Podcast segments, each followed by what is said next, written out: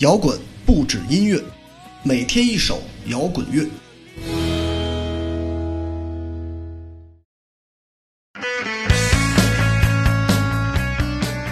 忙里偷闲，在圣诞夜里的这个时候，抽出一点时间更新小节目。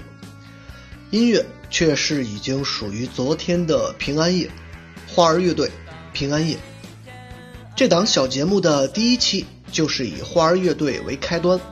这是我在初中阶段最喜欢的乐队，没有之一。简单不粗暴，直接不低俗。他们没有无聊军队那么地下，也没有诱导社那么深沉，就是十几岁校园里的孩子，有烦恼，有沮丧，甚至有愤怒，但一切都在可控之中。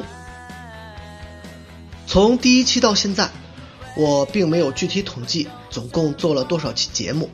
但又一次到了花儿，姑且让我把它当做一个轮回。希望接下来的新年小节目从内容上，我能够更加沉下去；从选曲上更加自我一点，避免所有的热门。也希望有更多的朋友听到。当然，即便继续孤独也无妨，我从来都不怕一个人的日子。还是回到音乐吧，《平安夜》这首歌。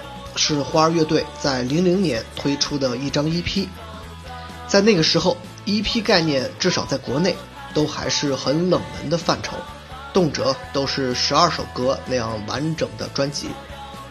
但非常惭愧的是，花儿乐队的这张 EP，事实上我并没有买到过正版，而是在我们学校门口的一家两元店里，在一大堆的磁带里翻出来的，包装上裹着厚厚的泥。可见他们当年多么受到冷遇。新千年左右的时光是迄今为止让我最感到奇特的时间段。一方面，我开始逐渐建立起自己的世界观，对社会产生了很强烈的恐惧与排斥，这种情绪甚至直到今天依然存在。但另一方面，我又接触到了更多的物质生活、现实生活，既有正面也有反面。国企的下岗与古惑仔的走俏相交织，构成了奇特的世界末画面。我相信和我同龄的朋友一定会对那个时间段记忆犹新，即便你的年龄小一点，如我的弟弟妹妹，但在酒桌上，在互联网上听起那段岁月，也会有非常奇特的感受。在那个时候，互联网冲击着世界，新兴人类诞生，与过去相抵触。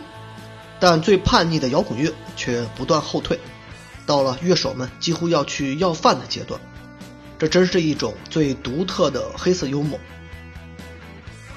我不是任何宗教的信徒，所以圣诞节、平安夜之类的节日，并不会对我的生活产生多少改变。工作依然在继续，生活依然在继续。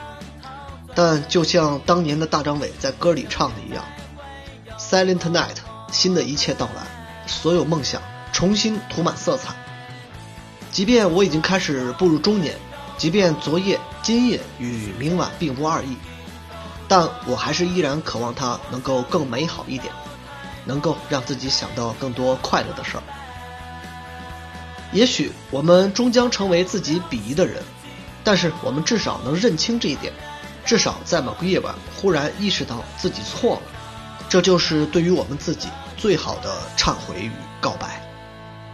结束，听歌，花儿乐队，平安夜。